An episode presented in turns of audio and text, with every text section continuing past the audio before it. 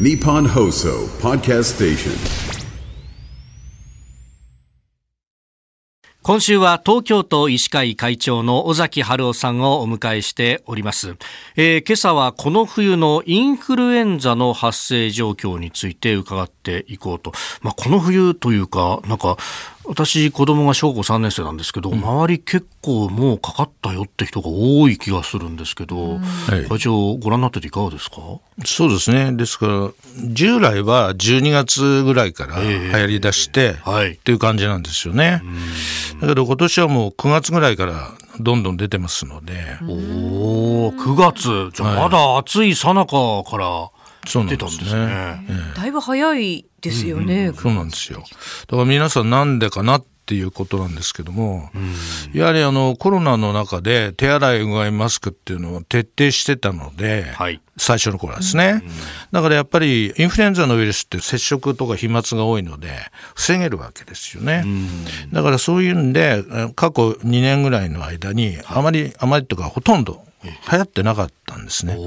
そうすると普通は毎年インフルエンザが流行ってそこでかかる人がいてまた抗体ができてっていう形で推移するんですけども、うん、今回何年間かおそらく抗体がしっかりできてない人がどんどん増えていたところに、はい、まああの 5, 5類になってですね、うん、旅行者がバンバン来ますよね。そういう中でちょうど南半球は夏場が日本と違って冬ですから。だからその時にインフルエンザ結構流行ってたのが持ち込まれて、はい、そして抗体がないところに持ち込まれたので、どんどん広がっていったという感じなんだと思いますね。なるほど。これ今年の流行、まあその、ね、南半球から来たっていうのは、どういう形のものなんですか、うん、えー、症状は、やはり、お熱ですよね。熱、うん、それでやっぱり喉いた咳ですから、昨日お話したもうコロナとほとんど変わんないんですよ。症状的には。だから結局、あの、いわゆる抗原検査といいますかね、やっていただいて判定するしかないんですよね。患者さんっていうのはどういった方が年齢層としては多いですか？年齢層はやはり、まあ14歳以下というか、そこがもう、ほとんど6、7割ですよ。大体インフルエンザってのはそもそも、割とお子さんの、はい、そのイメージはありますね。る。ものですから。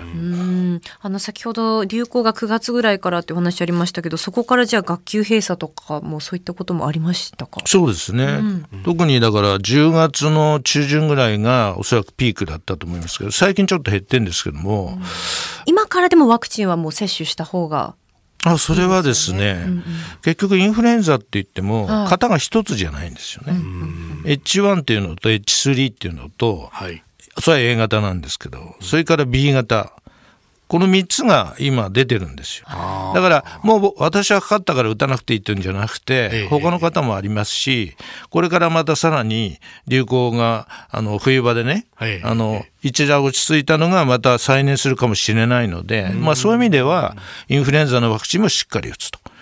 で、今インフルエンザとコロナの同時接種はあの認められてますから。あの日程取れない人はですね、ええ、まあ、例えば左手にコロナ、はい、右手にインフルエンザと。いうことも十分可能で、副反応、効果、その他は一緒に打っても別々に打っても変わらないんですよ。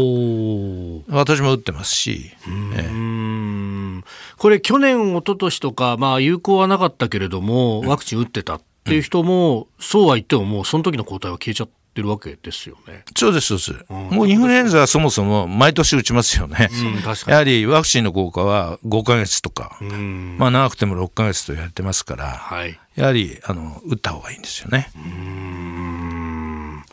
まあねえー、一方で、まあ、ワクチン足りるか足らないかみたいな話が毎年問題になってましたけど、うん、今年のその様子っていうのはいかがですか？今のところは、あの、なんつうかな、場所によって、ちょっと一時供給が滞ったっていうところありますけども、あの、全体量としては十分確保してありますので、あの、不足して打てないということは、特に東京では今のところないと思います。えー、東京都医師会会長尾崎春夫さんにお話を伺っております。先生明日もよろしくお願いします。よろしくお願いします